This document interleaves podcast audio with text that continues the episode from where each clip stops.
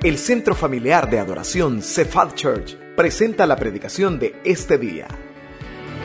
Oramos para que Dios prepare su corazón para recibir palabra viva, poderosa y transformadora en este mensaje.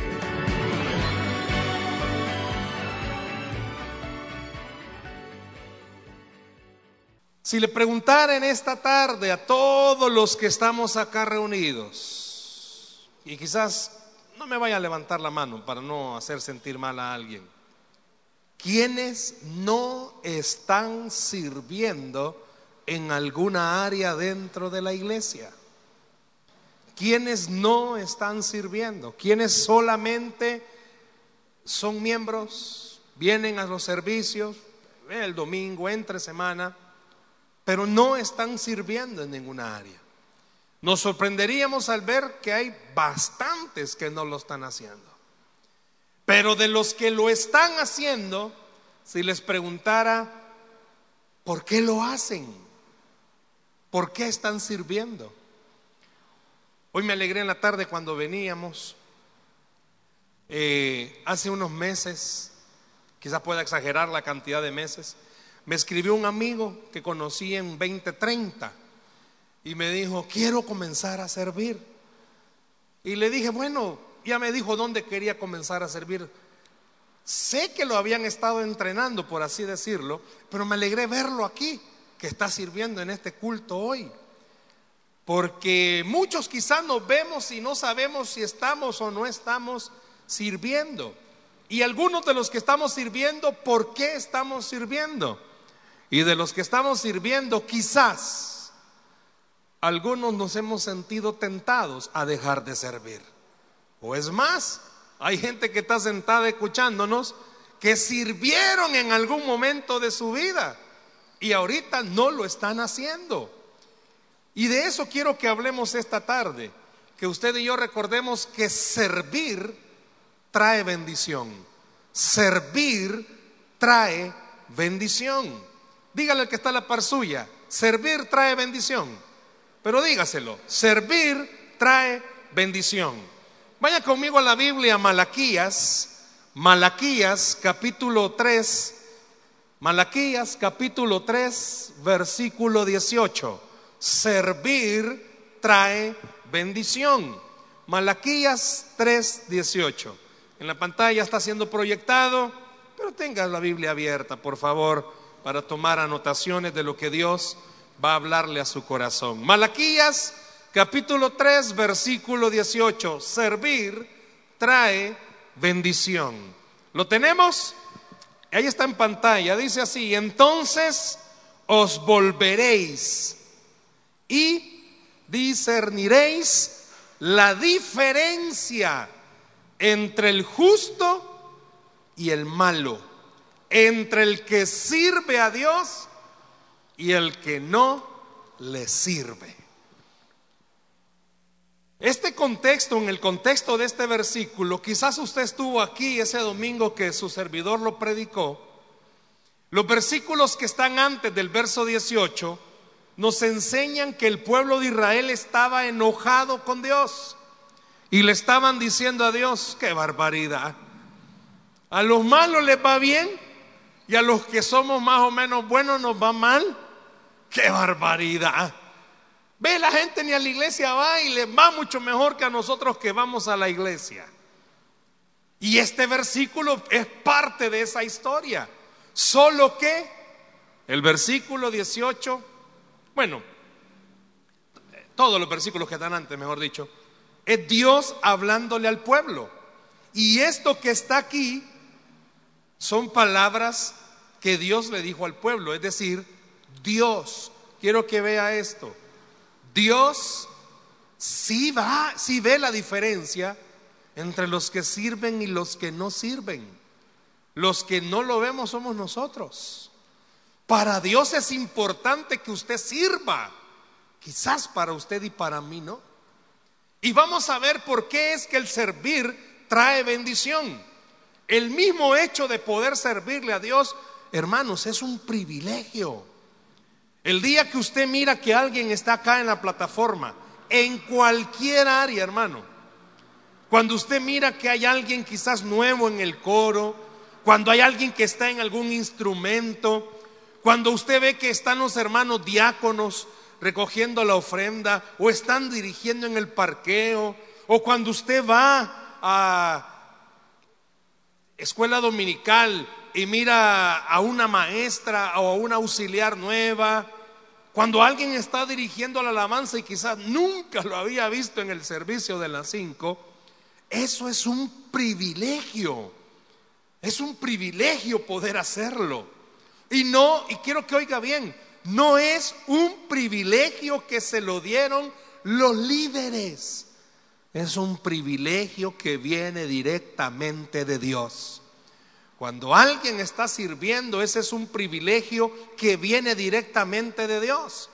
Cuando usted está abriendo su casa para un life group, para una célula, sabe que ese es un privilegio que Dios a usted se lo está dando.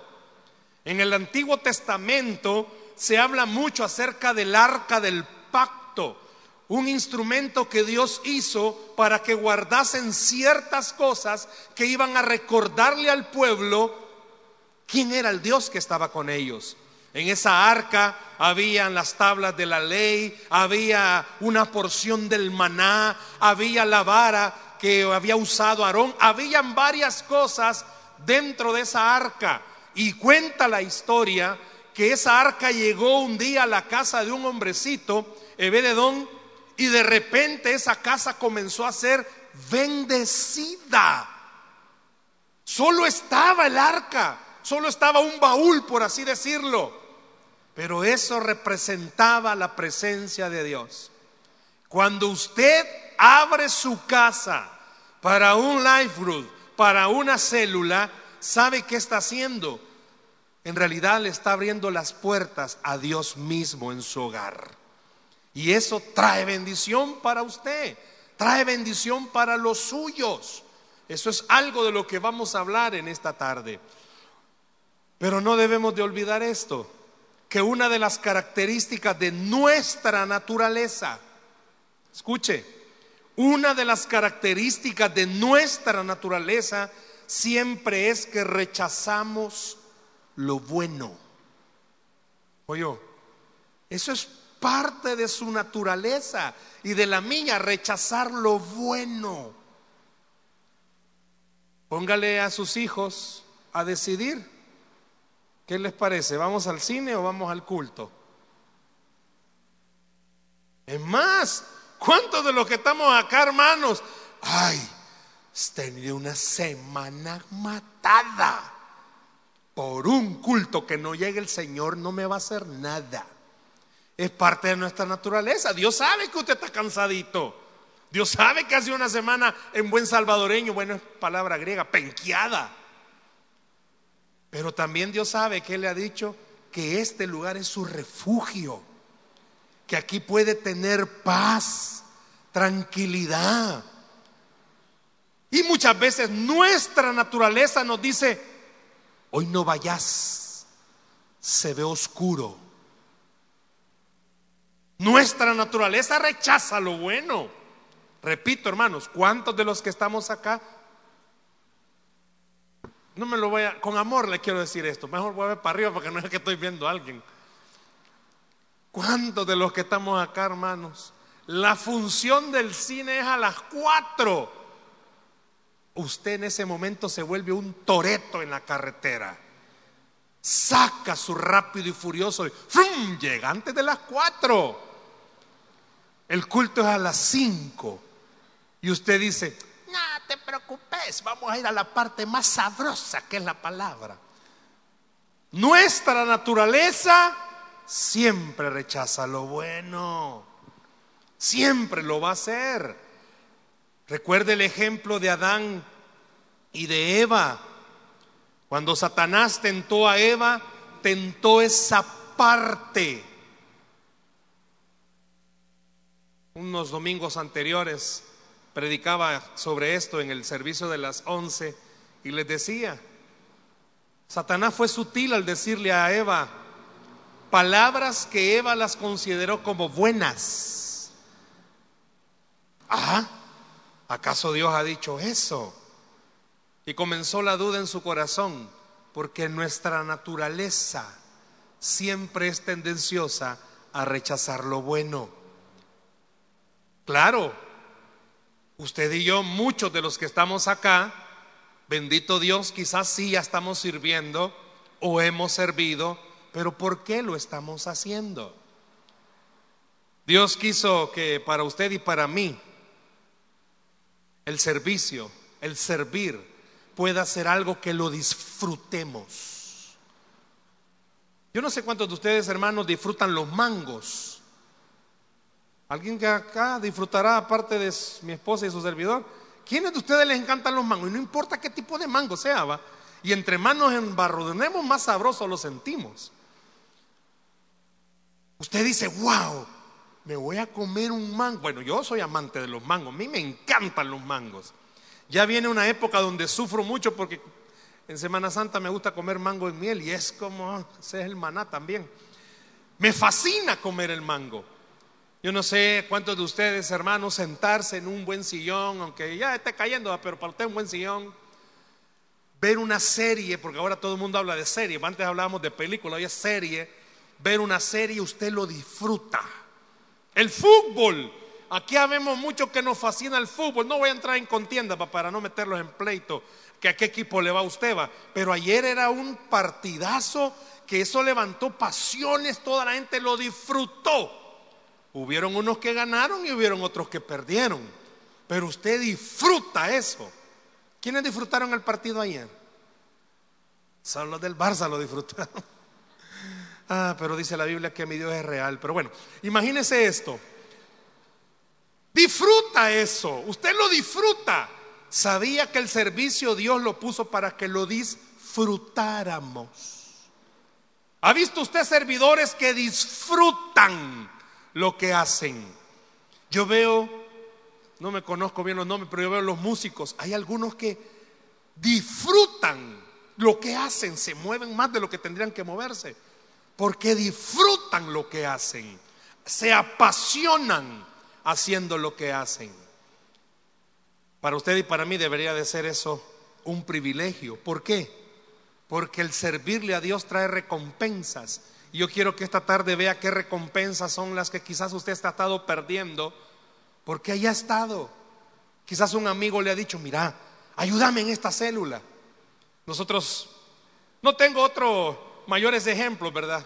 Que poner en la célula de matrimonios que tenemos con mi esposa, tenemos una pareja que en muchas ocasiones, en muchas ocasiones, le, le vimos intenciones al esposo de querer servir, y de querer servir, y de querer servir. Y dijimos, bueno, hay que meterlo a servir, hay que meterlo a servir. Y Dios permitió que tuviésemos la oportunidad de abrir una célula. Y le dijimos, eh, mira hermano, fíjese que vamos a abrir una célula y hemos, pues sí, hemos sentido que, que usted nos ayude. Le voy a avisar, me dijo. Quizás eso fue hace como unos dos años y sigo esperando que me avise. Hay algunos que Dios nos está llamando y quizás no estamos sirviendo. Y quizás lo que usted va a escuchar esta tarde no vino por casualidad. Dios no manda mensajes por WhatsApp. Esto es para usted. Lo que va a escuchar es porque a usted Dios le está diciendo, ya es tiempo de comenzar a servir. Ya tienes que comenzar a servir. Y una de las cosas que usted y yo tenemos que traer en mente es lo siguiente. Aparte de verlo como un gran privilegio servirle al Rey de Reyes, es que ese servicio no se queda sino más, trae recompensas. Y la primera recompensa de la que quiero hablar con usted es la siguiente. Vea Juan, se lo van a proyectar. Juan capítulo 12, versículo 26. Si alguno me, ¿qué dice? ¿Cómo? Me sirve, dígalo fuerte, me sirve. Si alguno me sirve, sígame. Y donde yo estuviere, allí también estará mi servidor. Si alguno me sirve, mi Padre le honrará. Cuando usted comienza a servir, cuando comienza en esta aventura de comenzar a servirle a Dios en el área que Dios le tenga preparada, La primera bendición o recompensa que usted siempre va a tener, y con seguridad se lo digo, es que la presencia de Dios siempre va a estar con usted. ¿Escuchó? Que la presencia de Dios siempre va a estar con usted. ¿Qué es eso, hermano? Que usted pueda tener la certeza que si usted le está sirviendo a Dios, Dios siempre va a estar de su lado. Aunque usted sirva en un life group, significa que donde quiera que usted vaya, puede tener la certeza, Dios va conmigo. Que usted puede llegar a su trabajo con la seguridad, Dios está conmigo. Muchos de los que están acá quizás trabajan en, lugares seculares, nada que ver con la iglesia o algo que tenga que ver con el Señor. Y estamos en un ambiente donde, pues sí, hay una persecución grande. La gente quiere su puesto, hay enemigos, trabaja quizás en el gobierno y está escuchando tanta murmura en estos cambios electorales y escucha esto y escucha lo otro. Usted le está sirviendo a Dios. Usted está comenzando a servirle a Dios. Dios quiere que usted tenga la certeza, no está solo, Dios está con usted. No está sola, Dios está con usted. Que a pesar de que quizás no sean en el área laboral, sino que sea en el área familiar, quizás se nos ha escapado. Hermana, ¿usted qué sirve? Suele ser, si usted se fija en los ministerios, hay más mujeres que hombres sirviendo. Hermana, usted está sirviendo, usted abrió su casa, Dios le está recordando esta tarde que tenga la certeza que Él está ahí, que el Señor está en su casita, que el Señor está de su lado, que Él va con usted en el autobús, Él va con usted en la calle, Él va con usted donde quiera que usted se encuentre. Era ya por el año 2000, creo, 2000, sí. Para ese entonces yo estaba trabajando y sirviendo en una iglesia en Ciudad Delgado. En ese entonces Dios no nos había proveído de un vehículo. Y me transportaba en la famosa 4. Yo no sé quiénes han viajado en la 4. Viajaba en la 4. Pero ese día algo pasó. Dios tenía un plan para mí. Llegamos a una célula que estábamos viendo. A mí me tocaba ver las células de toda la iglesia. Era una iglesia pequeña, pero me tocaba ver todas las células. Yo siempre llegaba a las reuniones esperanzado o salir temprano o que al final me fueran a dejar. Pero ese día la persona de esa célula que siempre me llegaba a dejar no llegó. Pues yo dije, va, Señor. No vino el hermano, pero vos estás conmigo. Pues comenzamos el grupo y terminamos tipo nueve y media de la noche. Ya no había ni un bus. Ya no había ni un microbús. Y no había nadie que fuera a dejar a este hombre a la casa.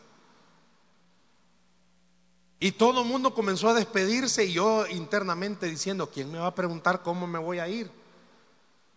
Le digo, hermano, cuídese. Y yo, ¿quién me va a preguntar cómo me voy a ir? Me vio el anfitrión y me dijo así con su mirada, no me lo dijo, pero con su mirada, ya terminó el grupo, hermano, ya puede ir, va. Y bueno, Dios me le bendiga, salí, comencé a caminar y dije, comenzaban a las tiempo, ya comenzaba el apogeo de estos grupos, que usted ya sabe, ¿verdad? ya comenzaban a las paredes a estar manchadas. Y yo estaba en una zona en Ciudad Delgado algo conflictiva. Para resumirlo, del lugar donde estaba a mi casa me tardé hora y media caminando. He llegado casi a las 11 de la noche. Y en toda la calle cuando iba caminando le iba diciendo, ¿qué pasó Señor? ¿Qué pasó? ¿Por qué querías que yo me viniera a pie? ¿Cuál era tu intención? Bueno, ni, ni me fijé cuando llegué a mi casita. Pero en ese trayecto yo iba diciéndole, Señor, espero que algún día yo pase por este lugar y me recuerde que por aquí anduve caminando. Hoy cuando paso por ese lugar puedo recordar algo. No había nadie. Y era cierto, no había nadie, no había ni un alma en la calle. Pero no había nadie. No había ni un ladrón en las zonas que yo sabía de Ciudad Delgado donde estaban. No estaban los pandilleros donde yo sabía que estaban. No había nadie. Cuando para llegar a mi casa tengo que pasar por la línea férrea, no había nadie. A esa hora solían estar ahí muchachos raros. No había nadie. Quizás en el momento yo no lo entendí. Y era eso. El Señor estaba conmigo. Y muchos de los que están acá quizás están perdiendo de esta bendición de servirle a Dios, de tener la certeza, Dios está con usted. Dice que aunque ande en valle de sombra de muerte, no temerá mal alguno. Dice que el ángel de Jehová acampa alrededor de los que le teme y lo defiende.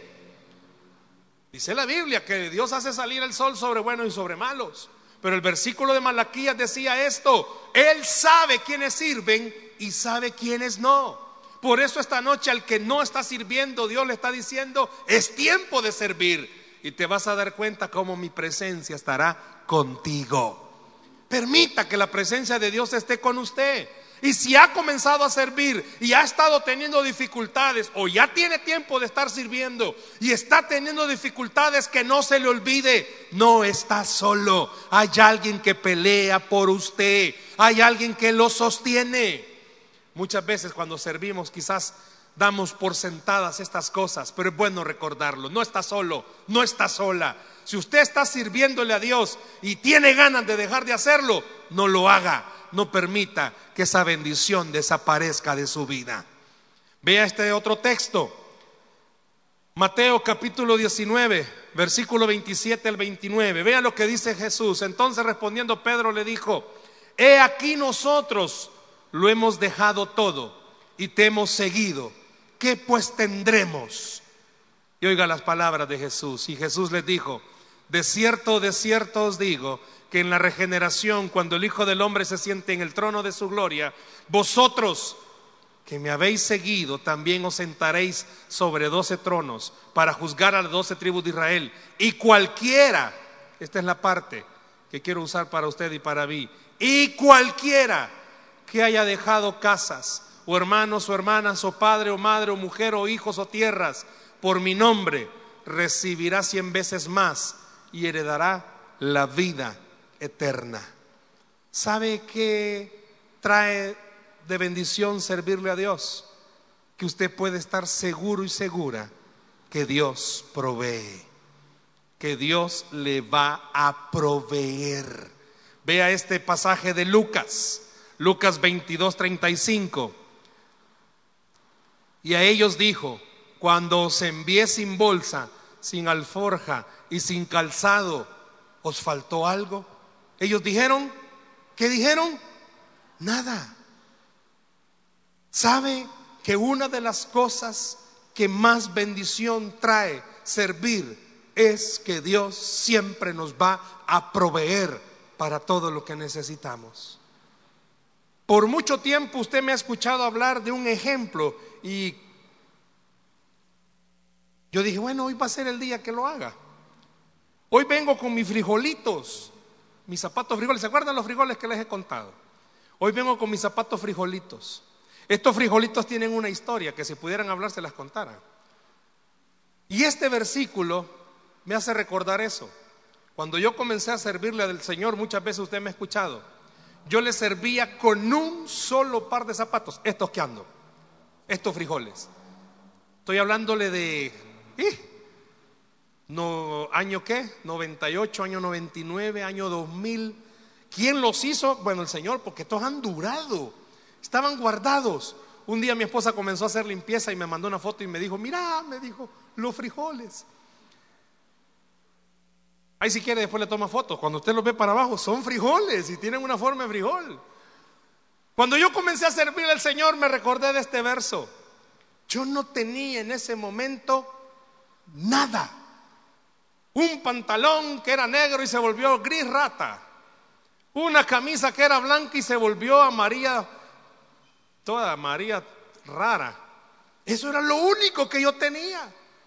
Eso era lo único que me acompañaba. Y quizá muchos de los que están acá están en una situación económica difícil y están sirviéndole a Dios y a veces eso a uno lo hace dudar y tener temor de servir. Pero le digo en propiedad y se lo digo en el nombre del Señor.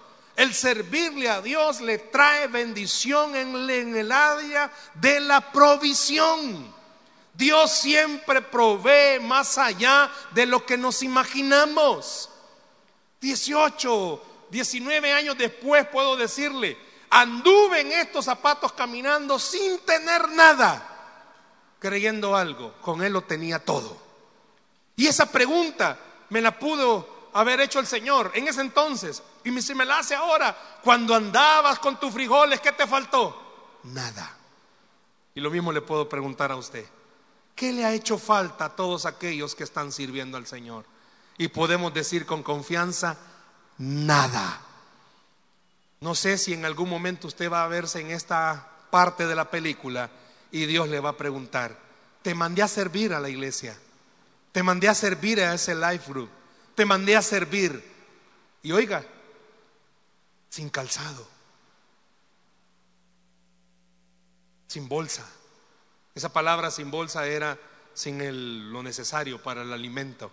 En aquellos entonces, yo no sé si ustedes se recordarán, hasta en las películas aparecía cuando mandaban a alguien al desierto, le daban comida en una bolsa. Muchas veces de los, que estamos acá estamos atravesando una situación económica difícil y Dios nos está diciendo, sírveme. Y quizás Dios le va a decir, ¿te acordás que te dije que me sirvieras si no tenías nada? ¿Qué te faltó? Qué lindo va a ser cuando usted y yo le respondamos, nada. Cuando usted comienza a servirle a Dios, Dios le va a proveer y usted va a entender, no nos va a hacer falta nada.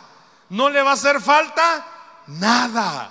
Véase en su momento y en su situación actual. No le va a hacer falta nada. Al contrario, usted va a comprobar, dijo el verso que veíamos antes, podemos dejar cualquier cosa, pero el Señor siempre nos va a recompensar. Usted tiene a un Dios que provee si le sirve de corazón. Usted ni cuenta se va a dar de dónde van a venir las bendiciones. Ni cuenta va a darse cuando usted comience a ver que servirle a Dios trae bendición. Y una de esas bendiciones es la provisión. Vea este otro texto, Mateo capítulo 8, verso 14 y 15. Vino Jesús a casa de Pedro y vio a la suegra de este postrada en cama con fiebre. Y tocó su mano y la fiebre la dejó. Y ella se levantó y les servía. Cuenta la historia que la suegra de Pedro estaba enferma. De ahí es donde algunos sacan un chiste, que por qué Jesús le sanó la suegra a Pedro. ¿Y sabían ustedes por qué? Dicen, ah, porque el Señor sabía que lo iba a negar tres veces después. Pero si se fija, en este pasaje está enseñando algo. Pedro estaba sirviéndole al Señor. ¿Cuántos de los que están acá están sirviéndole a Dios? Y están esperando un milagro. Y quizás usted está dejando de servirle a Dios porque lo que está esperando es demasiado. Son tantos problemas, son tantos líos. Muchas veces nos ha pasado. Tenemos nuestra reunión en una casa y quizás la persona de la casa está tan enlillada que nos dice, mire, ¿por qué no la hacen en otra casa? Porque son tantos los problemas, son tantas las situaciones difíciles. Tenemos amigos que están en una situación económica difícil y están sirviéndole a Dios. Yo les he contado muchas veces de un matrimonio que, pues Dios ha decidido que todavía no consigan trabajo los dos, pero tienen una bendición extra. La hija de ellos está sirviéndole a Dios. Cualquier otro pudiera decir, no hombre, ¿de qué sirve servirle a Dios? Así como lo decían en Malaquía, ¿de qué sirve servirle a Dios? Y mira, aquellos que no hacen nada les va mejor. No, la Biblia nos enseña algo. Los que le servimos a Dios podemos estar seguros que Dios puede hacernos milagros. Aquellos que deciden pararse y decir, quiero comenzar a servirle al Señor por ese servicio, tenga la certeza, Dios puede hacer milagros en su vida. Por ese servicio Dios puede hacer milagros en su familia. Por ese servicio que usted hace, crea, Dios puede hacer milagros donde usted lo está esperando. Esta tarde hay muchas personas que están aquí en el diaconado sirviendo, que pueden dar testimonio que los milagros han venido a su vida por el servicio que le hacen al Señor. Su servidor, puedo darle de testimonios. Por el servirle al Señor, Dios ha hecho milagros en nuestras vidas. Muchos de los que están acá, esta tarde Dios les está diciendo, te estás perdiendo de estas cosas porque no estás sirviendo. Te estás perdiendo de estos beneficios por no estar sirviendo. El servicio trae bendición. Y una de esas bendiciones son milagros a nuestra vida. El que servía era Pedro. Y por amor a Pedro y por amor al servicio de Pedro, Jesús hizo el milagro. El que sirve es usted. Al que Dios está llamando a servir es usted. No se niegue a hacerlo. No niegue dar un estudio. No niegue dirigir una reunión. No niegue dirigir una oración. Eso que usted va a hacer va a traerle bendición a su vida. El día que usted le digan, hermano, cree que nos dirige la reunión, no lo nieguen, digan, no, no, no, no puedo, Dios no me ha llamado a esto. Claro que sí. Usted tiene al Señor de su lado para poder servir. Y ese momentito que dirija la reunión, ese momentito que dirija la oración, ese día que dirija algo, usted se va a dar cuenta, le va a traer bendición a su vida. El que sirve a Dios, Dios le manda bendición a su vida. Pero también vea este pasaje, Salmo capítulo 23, verso 1 al 3, muchos lo conocemos de memoria. Dice, Jehová es mi pastor. ¿Qué dice? No le escucho. ¿Qué dice? Nada me faltará. En lugar de delicados pastos me hará descansar. Junto a aguas de reposo me pastoreará confortará mi alma, me guiará por sendas de justicia por amor de su nombre. ¿A quiénes de ustedes les gustaría, hermanos, estar en una playa, como le llaman, paradisíaca, bien hermosa? Yo veo que hay lugares donde están los las cabañas, no sé qué otro nombre tengan. Y ahí a la orillita está la playa, la piscina. Estaba viendo unos lugares turísticos. Se me va el nombre que están los ranchitos y el rancho está en medio de una piscina artificial. Usted se levanta, se tira de un solo. Y unas hamacas que lo llaman a uno a descansar. No sé si a usted le gustaría estar en un lugar así, sabroso, descansando. Póngase a pensar esas palabras del Salmo 23. En lugares de delicados pastos me hará descansar. ¿Sabe que la historia cuenta que este, este capítulo 23 fue escrito por David y fue escrito en un desierto? Cuando él escribe estas palabras, David estaba en un desierto, no estaba en un lugar de delicados pastos, había a su alrededor arena. Pero él sabía que Dios lo iba a sacar de ese lugar y lo iba a llevar a un lugar así como lo describe, a descansar. ¿Qué estoy diciendo? Que el servirle a Dios, a usted y a mí, nos trae descanso a nuestra vida. No hay mejor lugar donde podamos descansar que en la presencia de Dios. Y servirle a Dios trae descanso. Y muchos de los que están acá están necesitando descansar. Y Dios le está diciendo, disfruta entonces el servicio o disfruta comenzar a servir, porque tu vida va a comenzar a descansar. Hermanos, usted puede tener todo el dinero del mundo e irse una semana al Caribe. Usted puede ir a descansar al mejor lugar. Usted puede irse a reposar al lugar más tranquilo, aislado que pueda existir. Pero no se puede comparar con el descanso que la presencia de Dios le da a la vida de sus hijos. Usted no puede compararlo. Es algo que no lo puede describir. Usted puede ser una persona muy trabajosa, muy llena de responsabilidades y aún así servirle a Dios. Y usted mismo va a descubrir que puede descansar.